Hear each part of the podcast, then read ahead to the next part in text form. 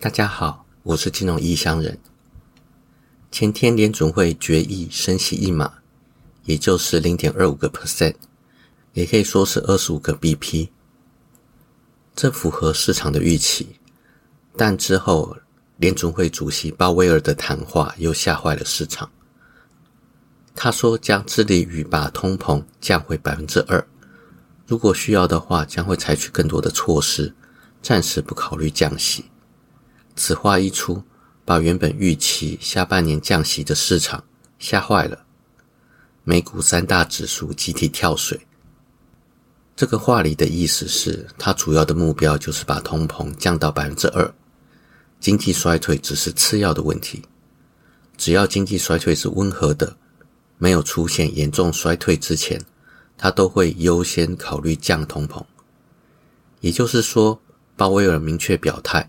在经济没有陷入严重衰退之前，他都只会坚持降通膨的立场，就算不升息，也不会降息，直接打脸一堆对于猛升息、维持高利率非常有意见的人，包括 Elon Musk，还有一堆国会议员。这是鲍威尔当下最合理的选择。既然已经面临高通膨与经济衰退的两难。但经济衰退还没有严重到需要立即处理，还有时间可以用高利率压抑通膨。那么选择升息不降息，至少可以维持住抗通膨的立场，继续降通膨。等到经济严重衰退的时候再降息解救经济衰退，这个还来得及。等于说，他至少可以保住降通膨这一边，而且还有时间缓冲。更弹性。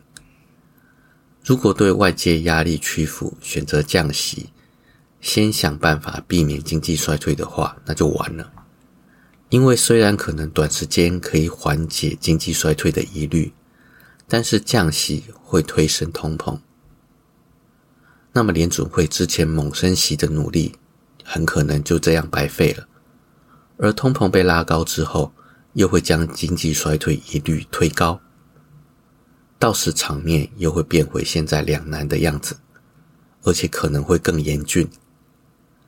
长久来看，会变成一种螺旋向下的循环惨剧。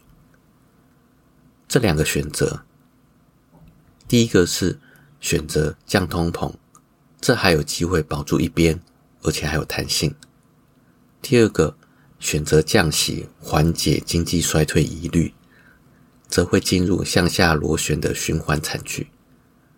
坐在联准会主席位置上的人，只要是脑袋正常，把这两个选择后续可能性列出来，都会选择抗通膨、降通膨。至于抗通膨、降通膨，不一定要升息，维持够高的利率也是一个方法。所以鲍威尔的谈话暗示，今年要么继续升息，要么就是维持高利率不降息。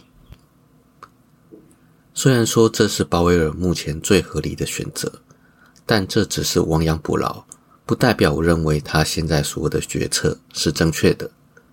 之前已经错过用更高利率一口气解决通膨的机会，导致现在面临两难。现在这个所谓合理的选择，只能说是情势所逼不得不为，两坏相权取其轻而已。不过这里有个问题。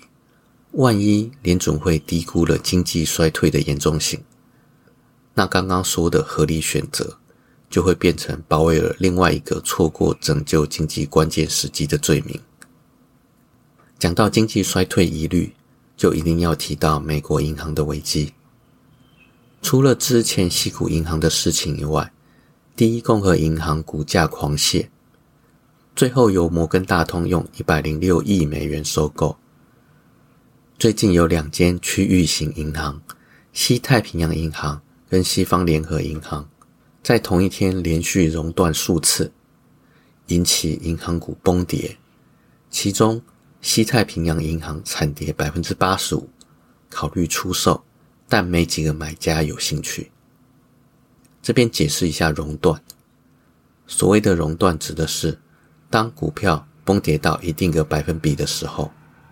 被证交所强制暂停交易，之后再按照每个交易所的规定重新开放交易。这个过程就像是保险丝过热被融化之后产生断路，导致无法通电。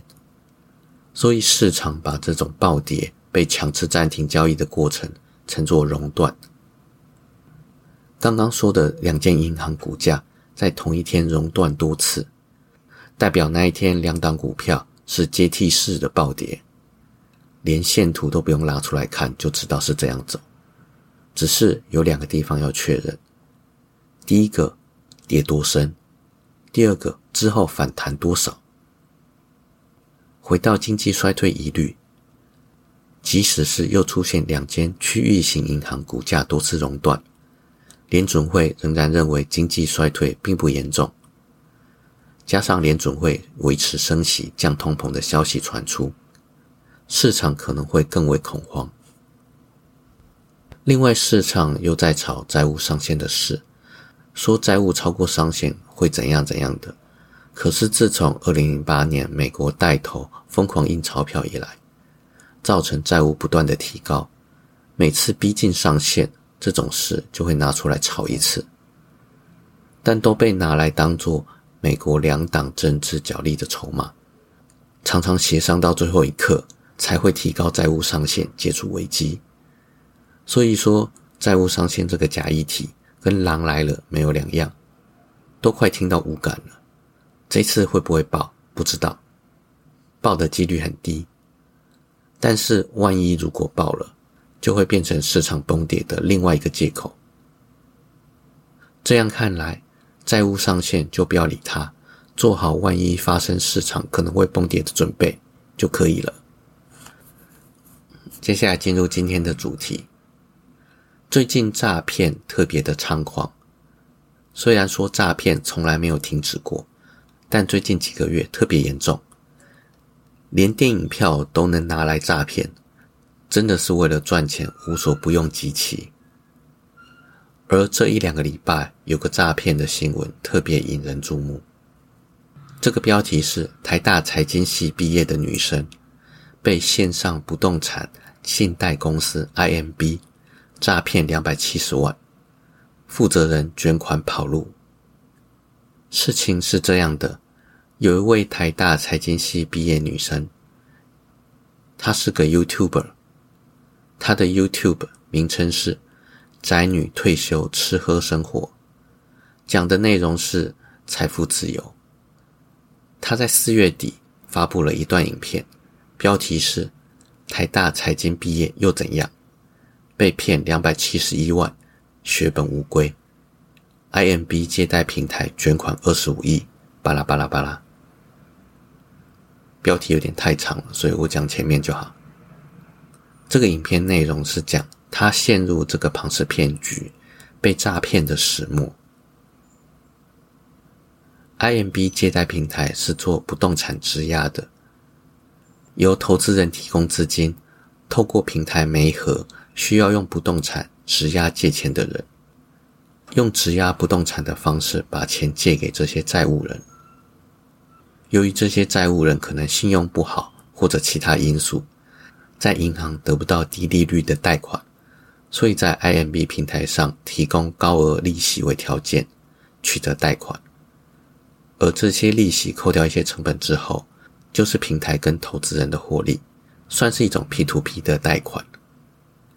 IMB 平台一直主打资深媒体人盛竹如的代言，但是盛竹如本人澄清。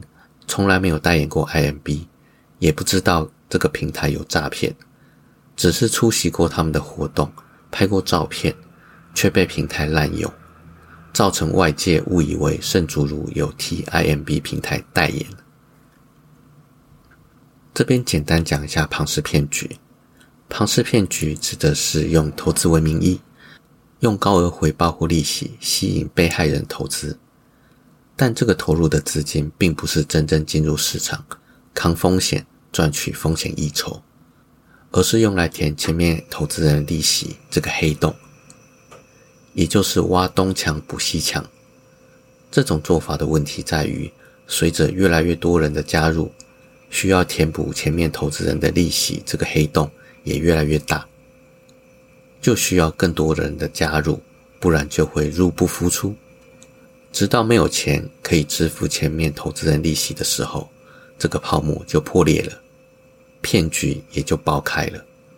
而“庞氏”这个字词，取自于第一个犯这种案子的人——美国意大利移民查尔斯·庞兹。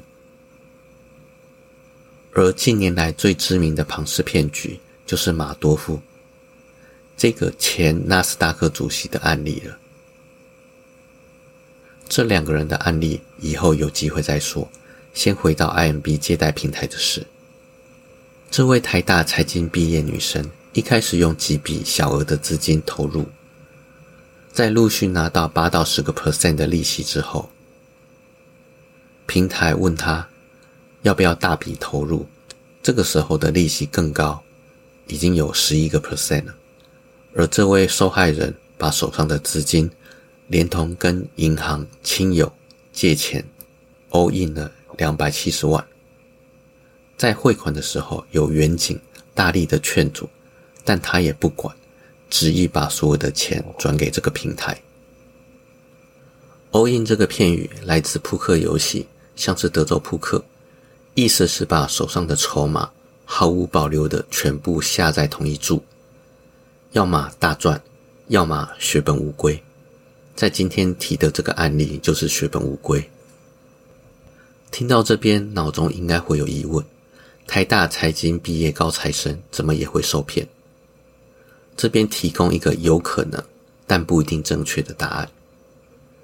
这位女生她有忧郁症。遭遇过一些事情，受到打击，没办法跟一般人一样工作，获得稳定的收入。对于这种收入不稳定的人来说，很难抵抗高配息商品的诱惑因为只要想到投入两百七十万，每年是一个 percent 利息，平均每个月就可以获得两万四千多的利息收入，省一点花，至少基本生活就没有问题了。稳定收入的生活终于有望了，终于可以摆脱过一天算一天，不知道明天还有没有钱吃饭的日子了。只要出现这种想法，基本上理智就会不知道飞到哪里去。这种比银行利率高好几倍的利息引起的贪婪，很容易让你开始赌自己不是最后一只老鼠。另外一个疑问是。这个八到十一个 percent 的利息合理吗？应该说，短期的话有可能，但长期稳定八到十一个 percent 就有必要深入了解，到底是不是真的，到底够不够稳定。资金小的话也有可能，资金大的话就必须先打个问号。用股票举个例子，股本小的股票容易被炒作，有高报酬。但它每天能够交易总金额比股本大的少很多，也就是说，高报酬可以容纳的通常是小资金。反过来讲，大资金通常报酬比较低。这也是为什么巴菲特被称作股神，而他的平均年复利报酬也只有二十个 percent 出头而已。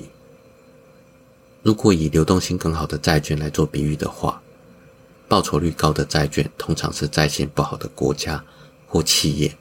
才会需要用高报酬吸引投资人，而这种债券相对可以发行的量会比较少，所以长期稳定高报酬可以容纳的资金量又大，就需要深入研究才可以理解其中的风险。如果没有时间深入研究的话，也可以用资产配置的方式，把资金分散在好几个不同的配息商品，用来降低违约的风险。整体来说，高配息不是不可能存在，而是会有扣打的限制。所以，当高配息商品的量不断扩大的时候，就需要合理的怀疑。之后，这位台大财经毕业生有参加一个说明会，这个说明会是没有跑路的第二负责人出面说明。他说他有道义上的责任，他讲的内容就会比较细。这间公司一百零四年八月成立，前四年都很正常。第五年开始，征信负责人个人投资亏损，开始动手脚。在第五年，有三分之一的不动产债权是假的，等于是用不动产借钱的一部分人已经把钱还清了。原则上，这些债权不应该存在，所以这部分不动产借贷投资人就不应该会有这八到十一个 percent 的收入，而是应该取回当初投入的本金。但是 IMB 公司动手脚，没有归还本金。等于是创造一个假的债权，原本是由借钱的人付利息来支付投资人的利息，在动手脚之后，变成改用公司的钱去付这个投资人利息。暗 B 公司从每年稳赚变成每年要支出这么一大笔的利息，为了要填补这个黑洞，就开始拿新投资人的钱。来支付旧投资人的利息，也就是说，从第五年开始才转变成庞氏骗局。从此之后，公司财务不断恶化。刚刚说第五年有三分之一的不动产债权是假的，到了第六年，一半是假的，到了第七年，四分之三是假的，而现在百分之九十五是假的。这一段叙述会让我想起有一本小说。《伤心咖啡店之歌》，作者是朱少林。里面有一位叫做藤条的人物，他在台北一间发展中的企业当上了高管。意气风发的时候会说：“台北铲下去一把把都是钱。”等到老板捐款跑路的时候，才发现他是被拿来当负责人的人头，等事件爆发的时候拿来代替受罪的。而藤条最后被关进监狱的时候，还信心满满的安慰老婆朋友，说：“监狱里靠的是拳头，看我这身肌肉，不用担心他在监狱的安危啦。”而刚刚说的第二负责人，很可能跟藤条一样，被蒙在鼓里，受人利用的。这不是替他脱罪，也不是替他讲话，只是讲有这种可能性而已。讲了这么多，总结一下，要注意跟发展哪些东西可以降低被诈骗的几率。第一，充实金融常识与知识，不懂的东西不要碰。回到之前讲过那一段话，超过你理解范围的钱，即使你赚到了，总有一天市场也会让你吐回去。所以安心本分，扩大自己的理解范围。好好赚自己懂、自己理解范围的钱，才是最安全的王道。第二，知道什么是合理报酬率，配息大于六个 percent 就要小心的去确认。六个 percent 这个数字来自于全球高收益债券的配息。如果你要保守一点，大于四个 percent，你就要小心了。第三个，稳定心神。想办法创造稳定的收入或替代收入，又或者创造多重收入来增加内心的稳定度。不能出去工作取得稳定收入，或者是上了年纪很难找工作的人，更容易受到高配息商品的诱惑。有句话说：“人是英雄，钱是胆”，讲的就是这个。至于那位台大财经毕业生，嗯，他发生的事情细节。可以上他的 YouTube 看，他的 YouTube 名字是“宅女的退休吃喝生活”。今天的最后，送给这些陷入诈骗的人，不要放弃未来的生活。有一首歌你听听看，板井泉水的《不认输》，你可以上 YouTube 搜寻一下，也许可以给你带来一些支撑你、让你重新站起来的力量。好了，我是金融异乡人，今天就先到这边，拜拜。